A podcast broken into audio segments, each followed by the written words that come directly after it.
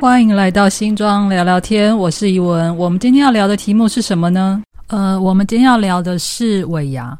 可是，在聊尾牙之前，我想先谈一件事情，就是呃，我之前跟新庄接仔生合作过一个土地公特辑，呃，那一集带来了史上最大的下载量，超过了一千次。那真的是很谢谢大家的支持。那这一集在上线那一天，刚好是虎年的尾牙。所以我今天想就说，就做一个土地公专辑的 Part Two 篇，来谈一下尾牙，还有市场菜市场里面的土地公。那在台湾或者是在闽南人的地区，通常称呼土地公是偷地公、福德正神。那看客家人的区域呢，我们称之为伯公或大伯公。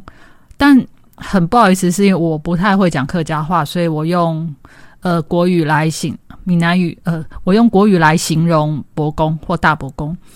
那土地公这个角色就像神界的里长伯，他是最底层的神明。那土地公对于这一块地方的大小事情，他都会加以照顾。那所以在这个地方上面，各个阶层、各个行业的人都非常尊敬的土地公。除了在地农民会拜土地公之外，做生意的商人也会拜土地公。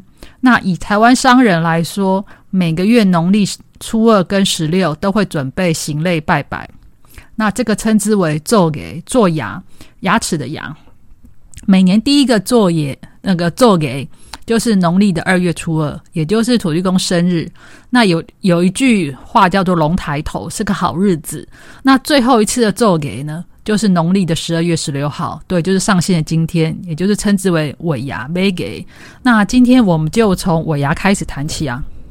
好，那什么叫做做给？做牙牙齿的牙，其实最早的时候是称之为护士，互相的护这个字。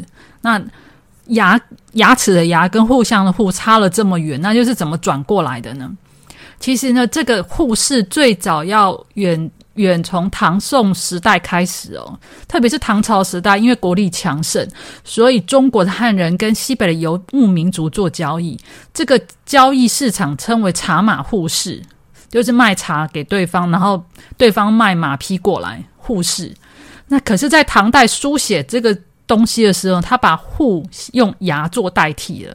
所以呢，在这个行业里面做生意的人，就是比如商行就叫牙行，经纪人就叫牙人，那或者就是有些营业营业相关的文件就叫牙贴。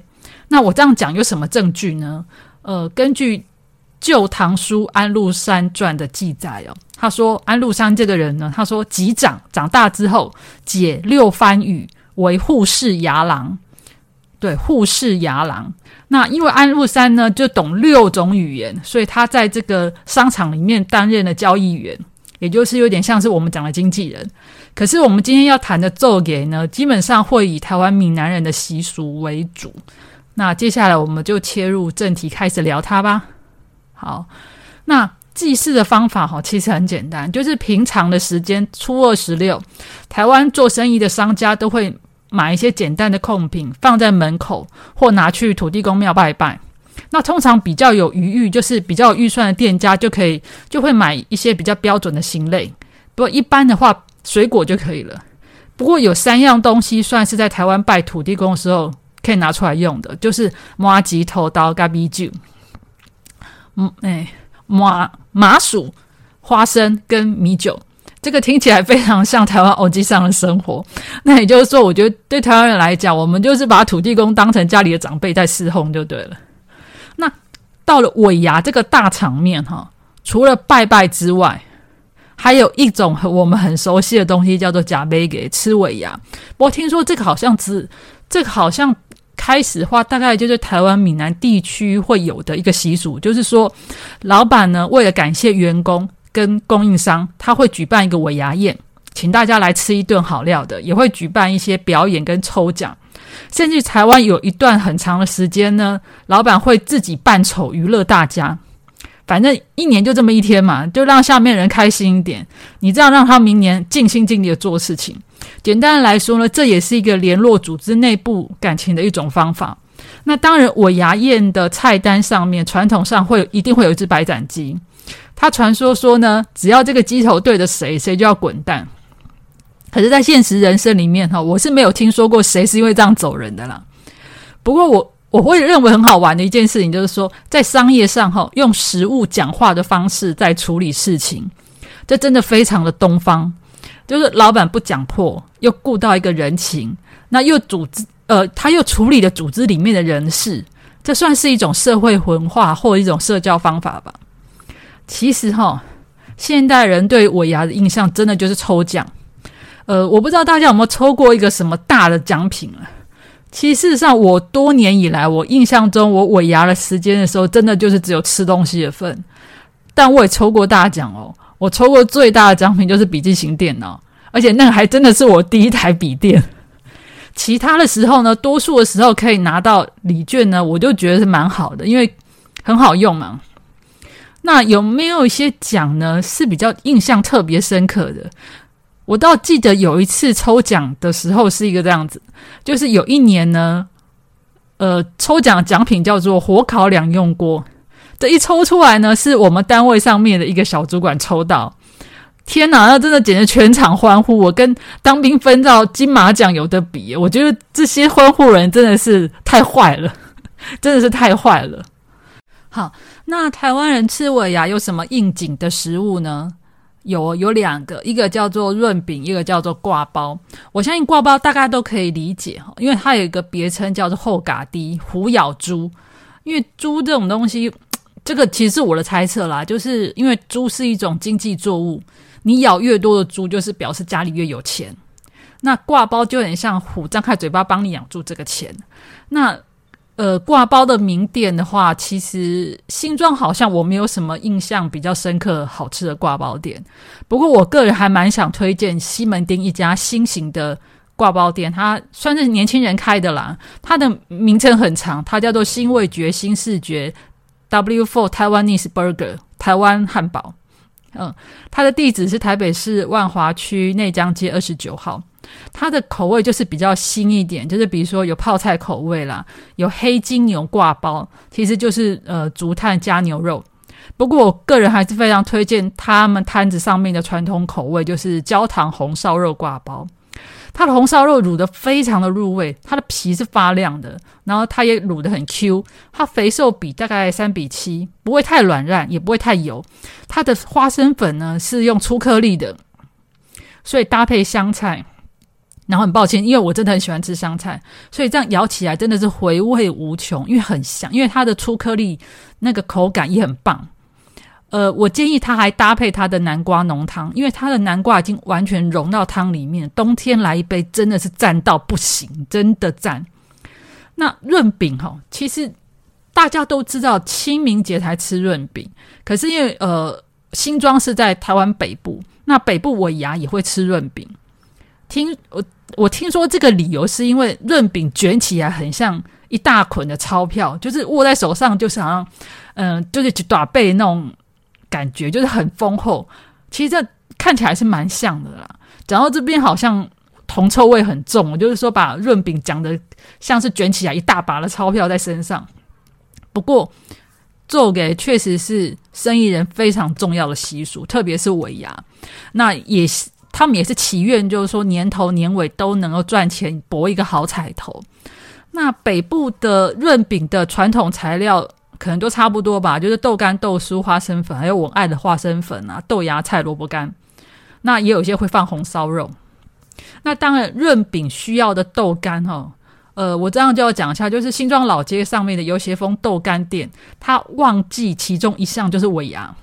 对，因为就是因为呃北部的那个润饼店需要那豆干，所以这算是他们呃长销的，就是非常呃兴旺的一项商品跟季节。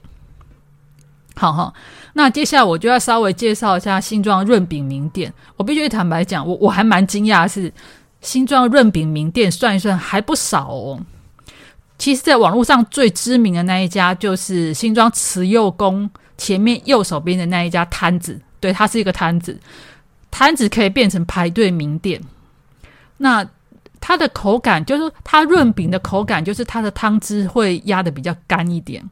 可是因为我个人比较偏爱湿润的口味，所以我比较喜欢的是呃新庄街过新泰路那边也有一家润饼店，它也是摊子，它的口感就是比较湿润一点。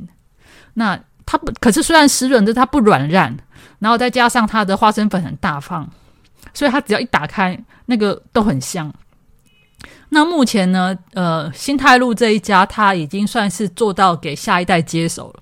你真的很难想象润饼摊可以做到给下一代接手。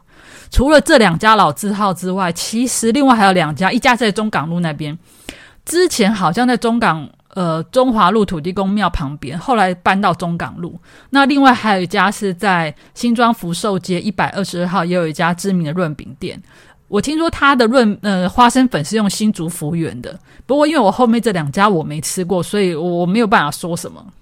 那其实我我自己喜欢的东西，纯粹是我个人口感。那也许真的也有很多朋友也喜欢吃一个比较偏干口感的润饼，也 OK。好，那其实也曾经有朋友问我说：“诶，新庄为什么这么多润饼店，而且知名度都还蛮高的，在网络上都搜得到哦？”其实我真的不知道为什么。我唯一可以想得出来理由，就是因为新庄土地公庙非常的密集，密集度之高的，我是我是觉得蛮惊讶，就是好像呃曾经有人出书介绍过新庄土地公庙，它是以呃它的主神是祭拜土地公的话，在新庄大概就有四十三间，而且这还只是他查得到资料，是不是有那种我们呃查不到资料的土地公庙，可能更超过这个数字？那这个都是我自己的猜测啦。那接下来我要聊的另外一个东西叫做菜市场里面的土地公。呃，我相信很多人都知道有一句话叫“称桃增位偷得公”，就是在这个地头的呃头跟尾会有一个土地公坐镇。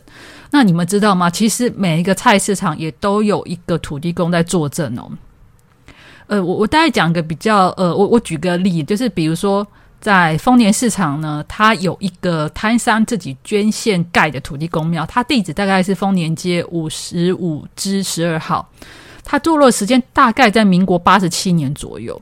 那因为那个时候正值丰年街市场最兴盛的时候，最兴盛、最兴旺的时候，那摊商生意都非常好，所以这家土地公庙的规模不小。它里面还有一个木造的藻井，很漂亮。那有兴趣的民众哈，可以去参观一下。那既然这样子讲，我我想让大家猜猜看，新庄最大的第一公有市场，它的土地公庙是哪一间？你们大家可以想想看哦。它它的土地公庙是拜慈幼宫里面那个土地公吗？不是哦，那是新庄福德祠吗？就呃，新庄福德祠在就是在三山国王附近的那一间最老的土地公庙吗？